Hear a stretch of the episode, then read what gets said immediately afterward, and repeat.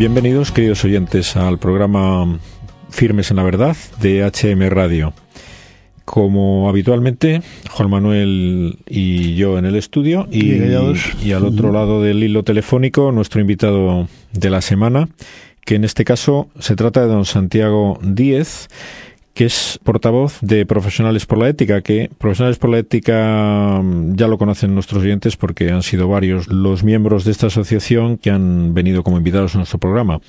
Así es que damos la bienvenida a don Santiago Díaz. Bienvenido a nuestro programa. Muchas gracias por, permitirnos también hablar a nosotros en este, en este programa. Pues es un placer y seguro que de mucha utilidad para todos nosotros el que el escucharles. El objeto de invitarle es que queremos que nos actualice las ideas sobre la eutanasia, sobre la legislación que pretende implantar en España el actual gobierno al respecto y después tendremos oportunidad de, que nos exponga cuáles son las ideas correctas que usted considera que deberíamos todos tener presentes para cuidar a los enfermos terminales y a cualquier persona en el momento de morir, ¿no?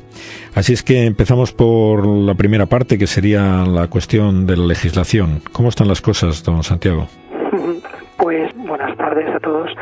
Eh, la, cuestión es que esta, ley está intentando meter como un cazador, pues con una rapidez, saltándose pasos normales en toda tramitación de una ley, como, como pasarlo primero esta ley a través del Consejo de Estado, el filtro del Consejo de Estado.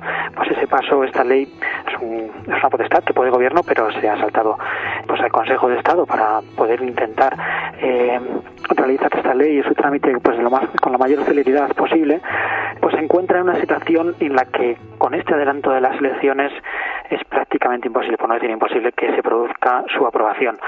En estos momentos se encuentra en el proceso de proposición de enmiendas que se deberían luego debatir en el Congreso de los Diputados. El último día para presentar las eh, las enmiendas es el día 6 de septiembre. Eh, luego tendría que pasar al, al Senado para su votación y bueno, lo que se entiende que si el último día del Parlamento que se puede debatir una ley va a ser el día 26 de septiembre para que se puedan pues deshacer las cortes, pues eh, nos encontraríamos ante una situación en la que esta ley la están promulgando y la están eh, con la clara intención de, de, intentar que se promulgue en el último momento, pero por los plazos normales de, en el Congreso va a ser imposible. Lo que nos lleva a que esta intención de gobierno de decir que sí va a llevarse a cabo es para concienciar a sus votantes, para atraer a sus votantes más radicales de izquierdas de que esta es la vía que quieren seguir ellos, aunque ya no dé tiempo a que se lleve a cabo. Mm. Bueno, yo permítame que le interrumpa para, para manifestar mi alegría porque es algo para mí desconocido. Yo estaba un poco en la inopia y pensaba que, bueno, que no tenía esta implicación en el adelanto electoral, así es que, bueno, pues eh, discúlpeme mi exultación, pero es que no he podido menos que, alegrarme muchísimo. Estamos, de enhorabuena en ese sentido. Al igual que, por ejemplo, la ley de, eh, de igualdad de trato, que tampoco lo más seguro es que dé tiempo a, su aprobación previa a las elecciones.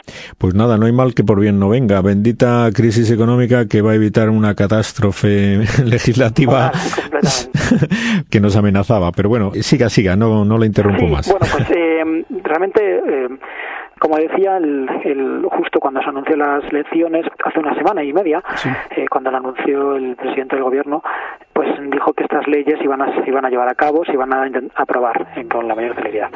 Pero el problema es que hemos hablado con fuentes parlamentarias, gente experta en, en estos temas, y ven eh, prácticamente imposible que se pueda llevar a cabo realmente. O sea que es un brindis al sol de vamos a intentarlo hacer hasta el último momento, pero la realidad es que ya por los plazos no es posible.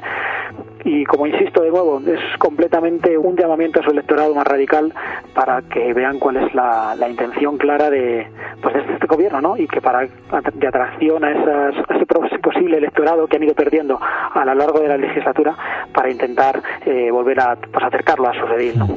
Sí, de todos modos, aunque eh, bendita sea la noticia de que esto sea inviable, eh, de todos modos es interesante que usted nos ilustre respecto a qué pretendía y qué significaba esta ley, de hecho.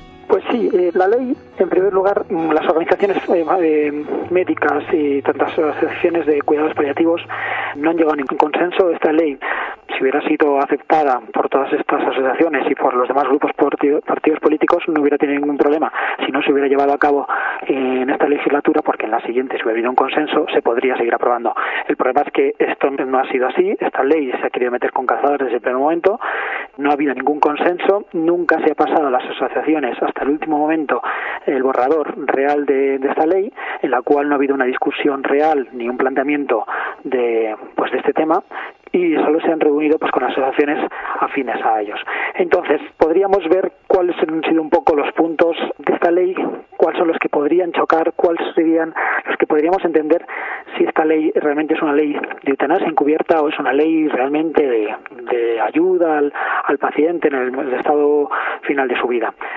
Y vemos pues que es una ley que permite y deja puertas abiertas muy claramente a la eutanasia y en primer lugar porque todo lo que estaba ya estaba todo regulado alrededor del proceso de una vida ya en la ley básica de la autonomía del paciente que se aprobó en el 2002 y entonces eh, nos planteábamos por qué esta ley si ya estaba todo prácticamente regulado y había un consenso sobre ello y vemos que deja unos puntos muy claros abiertos hacia la eutanasia en el cual por ejemplo la, la autonomía la autodeterminación del paciente a cualquier intervención quirúrgica o cualquier intervención médica.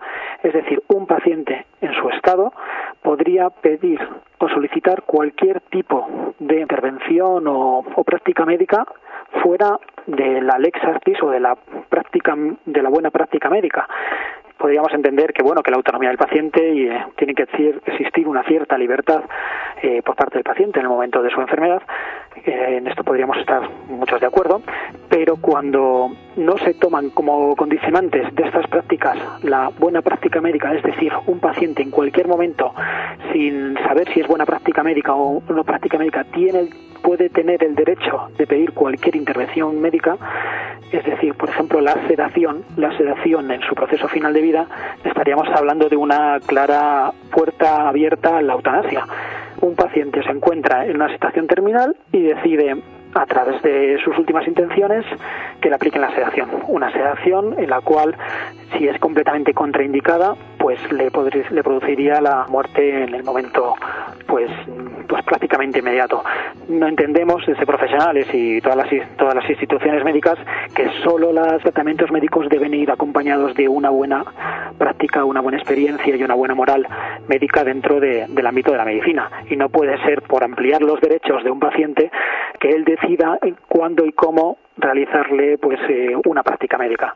No sé si logro un poco explicar esta situación, pero a veces siempre con terminologías hay que intentar eh, acercarlo un poco lo que más a los oyentes, pero no es fácil cuando son un poco de terminología un poco específica, ¿no? Dentro del pues de todo lo que es la práctica médica, la les artis, que es la buena práctica médica y, estas situaciones, ¿no? Sí, pero vamos a ver eh, para que se entienda bien, supondría esto el que primaría tendría preferencia el deseo del paciente respecto al buen criterio mm, del médico respecto a, lo que le conviene al paciente, ¿no? Es.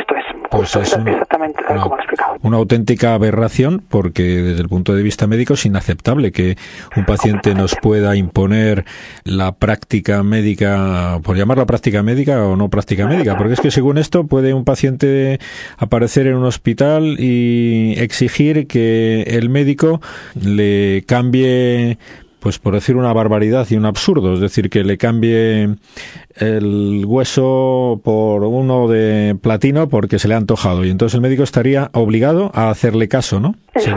exactamente. Y el médico en esta ley se especifica que estaría eximido de toda culpa, aunque por esa causa eh, surgiera la muerte del paciente. es decir, yo solicito que me ceden y el médico Mm, ve que no se tiene que sedar porque es contramente y completamente contraindicado, pero eh, el médico lo hace y encima está eximido de toda culpa.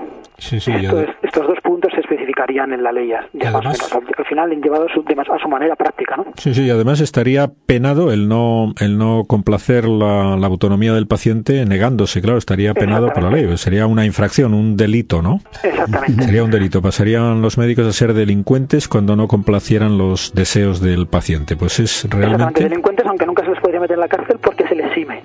Ese sentido de, toda responsabilidad. Si han hecho caso al paciente en sus, en, sus últimas voluntades. Bueno, eso realmente, ya solo este detalle que nos ha explicitado de la ley es realmente escalofriante. el que, es, el, de los puntos más importantes en esta ley, ¿no? Sí, sí, sí, sí. Realmente escalofriante. como también eh, el médico, o sea, vemos como el médico también en un momento dado eh, ve ya cierta incapacidad de decisión del paciente, también por otro lado podría tomar la decisión de aplicar eh, medidas de acortamiento de su vida. Eh, por una parte entonces hemos dejado todo al médico, al paciente para que pueda decidir y si no puede decidir lo decide todo el médico. Entonces hemos dejado un vacío en toda esta situación, una confrontación entre el médico y el paciente y pues que no aclara, o sea, lo único que hace es crear más conflictos en todo lo que es el proceso final de la vida de, un paciente. Efectivamente, usted nos ha señalado y es muy importante que quede claro a nuestros oyentes que está correctamente recogido en la legislación pues la atención a los enfermos terminales por parte del, de la ciencia médica eh, y que no había nada que añorar en la legislación para nada. Y esto ha sido pues pues como siempre el rodillo y el pretender imponer desde un punto de vista parcial e ideológico a toda la sociedad un, un criterio que, que, que repugna pues como digo al sentido común vamos. Es que lo que nos cuenta es realmente contrario a, cualquier ejercicio normal del, del sentido común, efectivamente. Bueno, siga desplaza completamente de todo esta de todo este trámite a la buena la buena práctica médica la experiencia médica lo que han estudiado los médicos. Gracias a Dios contamos con unas con unos médicos estupendos en España y, se desplaza completamente para para que un paciente en su momento final de vida sin tener en cuenta los procesos que tienen eh, tanto los las familias como los pacientes en los procesos final de vida eh, puedan llegar a decidir no pues pasan desde un periodo pues de depresión, otro periodo de euforia. Eh, hay muchos periodos en qué momento es válida esa decisión que quiere tomar el, paciente, ¿no? Es que eh, es un desconocimiento total y absoluto de, de, estos procesos y al final lo que se quiere es eh, bueno pues facilitar y, generar puertas abiertas para, para la eutanasia. Estaría bien recordar en este momento, pienso yo, la obligación del médico desde el punto de vista ético respecto a la vida humana, ¿no? Mm, porque ahí, eh, eh, ahí está el cogollo de la cuestión, ¿no? Y su compromiso. Y su compromiso con, el respeto y el cuidado de la vida humana, ¿no? Sí, nos, nos puede recordar eh, a, a todos, a nuestros oyentes, qué es lo que dicta la, la, buena práctica médica y el código deontológico mm, a todo médico por su profesión en respecto al cuidado y respeto a la vida humana que le impide, supongo que estará clarísimo en cualquier legislación, si exceptuamos esta que pretenden implantar, el que tiene terminantemente en contra de su, de su profesión el intentar acortar voluntariamente la vida de cualquier persona. No es algo lícito a un médico, ¿no? Desde, ya desde los griegos con el con el juramento hipocrático, ¿no? Eh, vendría ya pues esta tradición y los médicos, los médicos eh, desde siempre mm, han servido para, para curar vidas, ¿no? Para salvar vidas eh, y es el, y la atención de, de los pacientes.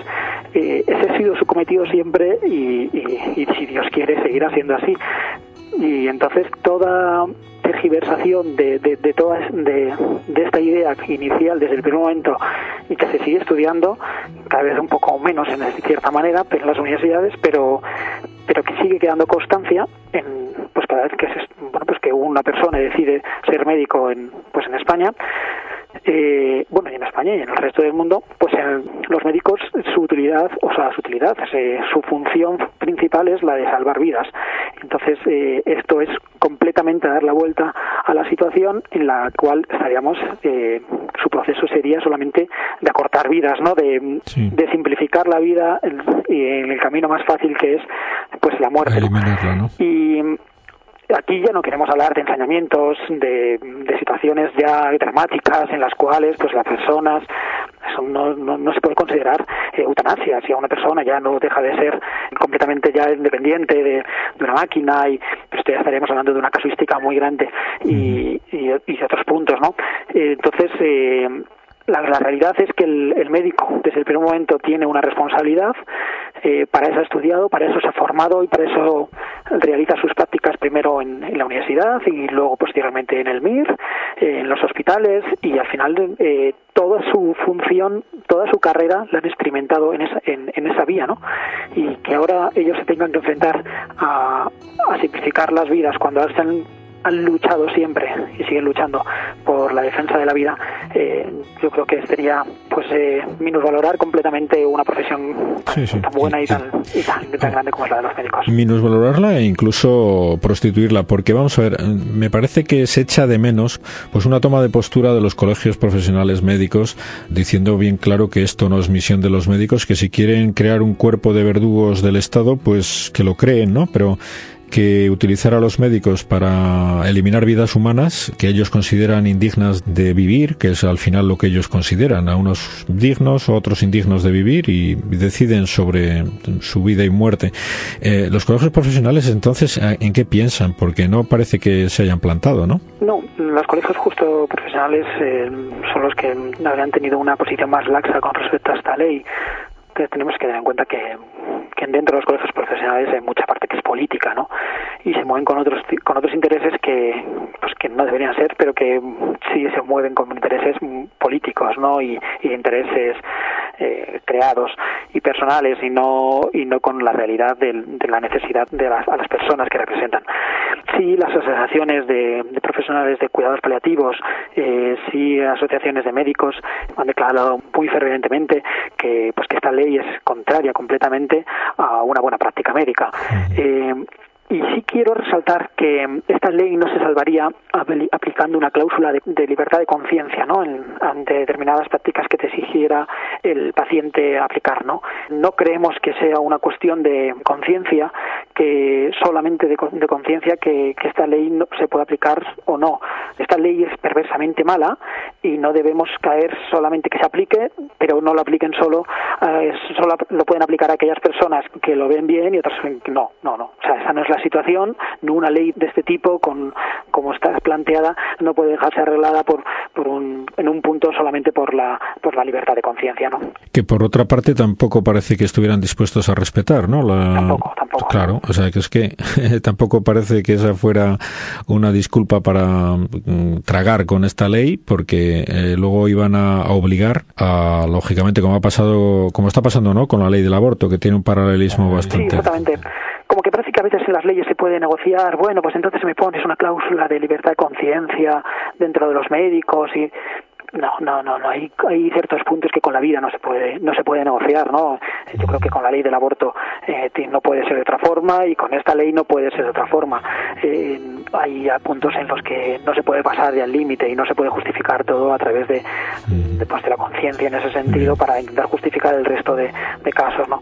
Eh, por eso es un poco también que, que, esta ley es perversa desde el primer momento y, y debería ser pues no aprobada si, si Dios quiere en el proceso este no será eh, pero pero bueno pues es una ley que, que, ahí está. Cuál es el planteamiento que es sabemos qué, qué motivaciones han tenido eh, qué grupos como derecho a, morir dignamente la han promovido y bueno, es una asociación, por si nuestros oyentes no la conocen, es una asociación que promulga eh, pues la, eutanasia pues en su estado más abierto y aparte de estado laico y otras situaciones, pero eh, en este caso pues eh, pues son de las que más han hecho presión a este gobierno para que que sea, sea aprobada esta ley. Bueno, y presidida por el doctor Montes, archiconocido pues en, en todas las las situaciones de sí, Tipo, De hecho, aquí, en, bueno, el año pasado fue hasta invitado en la Universidad Menéndez Pelayo a, mm. impartir eh, lecciones de ética este, este personaje para, bueno, para vergüenza de todos, ¿no? Principalmente quienes le invitan y quienes apoyan a esa a esa universidad, eh, el que se diga en esa universidad por las barbaridades que se pudieron escuchar. Hmm. Es una pena. Bueno, aunque la ley de momento, eh, bueno, tengamos la, la, inmensa suerte de que parece que no va a salir adelante, es un peligro que, que siempre nos va a amenazar porque hay países que donde ya se ha implantado una ley muy similar, ¿no? En Europa y aquí se, se seguirá intentando si no mm, reeducamos a la gente en el valor de la vida humana, ¿no es así? Sí, Exactamente, yo creo que esto es una labor de concienciación desde abajo, eh, que no sigan concienciando a la gente por la otra parte con casos dramáticos como muchas veces la prensa eh, saca y para hacer una, una labor de concienciación y de utilización de todo de todos estos procesos. Y y sí lo que comentaba que es cierto que en países como en Bélgica o en, o en Holanda eh, esta ley está aprobada, la ley, bueno, la ley, no, ellos, ellos tienen aprobada la ley eh, de eutanasia completamente, ¿no? Eh, a través de un comité se, se de, bueno pues se declara que esa persona le pueden realizar la eutanasia un consejo de, de médicos y de psicólogos ya bueno pues se, se puede aplicar no pero es que al final lo que nos encontramos es que en estos países el, el menor porcentaje que se realiza de eutanasias no es por esta vía, sino que es por la vía de la sedación. La vía de la sedación es la más fácil, en la cual hay un verdugo que decide incrementar en un porcentaje la sedación un poco más de lo necesario para esa persona o, o bastante más y se acabó y esa es la mayor que es lo que el utilizó el doctor Montes para para su muerte no Sí. Eh, entonces que, que veamos que realmente este problema de la sedación utilización de la sedación paliativa mal mal utilizada eh, pues es uno de los verdaderos cauces que se utilizan para realizar las eutanasias en nuestros países que realmente estaba le- eh, la legislación aprobada, ¿no? Es justo la curva descendente, la gente se la ha concienciado de que la eutanasia no está mal, entonces ya el siguiente paso es realizar eutanasias eh, a diestro y siniestro, ¿no? Sí, apenas nos quedan dos minutos y, y quiero que usted los utilice del modo que le parezca más oportuno. Tengo alguna idea que le parezca que no ha salido y que, que le que quiera sacar a la palestra. Pues eh, nosotros cuando se empezó a plantear esta ley, desde el primer momento eh, se ha perdido una oportunidad muy buena de sacar una ley hacia adelante que sea realmente de, de cuidados paliativos y que se vaya asignado a ello un presupuesto. O sea, lo que se necesita es curar a las personas, atender a las personas en el proceso final de vida y no, eh, no matarlas. Entonces, si hubiera sido una ley en la cual se hubiera hecho hincapié en los cuidados paliativos, en incremento de, de, pues de medidas de paliativistas para, para esos enfermos, ojalá que hubiera sido en este proceso. Y se ha perdido una oportunidad pues muy bonita y, y, y muy importante. El problema es que se ha simplificado esta situación, no se ha querido entrar dentro de cuidados paliativos, requiere su mayor presupuesto, requiere mayor atención y se ha ido por la vía más, más fácil, que es la vía de la sedación, la vía de que bueno pues de que realizar eutanasias encubiertas es mucho más fácil que cuidar a, a los, a los pacientes, ¿no? Es lo que pasaba con el doctor Montes, ¿no? Que una forma de solucionar incluso el número de camas, pues eliminar pacientes en, en la espera en urgencias, ¿no? Que sí es. Exactamente, y lo- todas las sociedades lo que están pidiendo es desde una especialización dentro de las universidades en el área de los cuidados paliativos que no existe, eh, pues determinados másteres de, estudios de- dentro de este área que son áreas muy específicas y no existen y, y- y inten- intentar a través de esta ley pues que hubieran impulsado todas, todas estas áreas, ¿no? Pero no se ha querido, no se ha intentado y los cuidados paliativos pues siguen siendo en algunas comunidades un poquito mejores, en otras un poco paupérrimos, eh, pero no se ha intentado para nada eh, pues aumentar estos cuidados y darles una fuerza que pues que las sociedades avanzadas, las sociedades se miden por el por el cuidado de las personas dependientes de- dentro de su sociedad, ¿no? Y, y al final aquí en España, pues si hablamos de la sociedad del bienestar, pues lo que vemos es que esto se pasa completamente de ello y se dedican a pues a, a eutanasias encubiertas, ¿no? O es lo que Muy bien. querrían intentar. Muy bien, don Santiago, pues se nos termina el tiempo y solo lo que lo que falta es el tiempo para agradecerle mucho su presencia en el programa y las ideas que ha vertido en ellas, en él, que nos serán de mucha ayuda a todos los oyentes. Muchas gracias por venir y hasta siempre. Muchas gracias por todo. Adiós.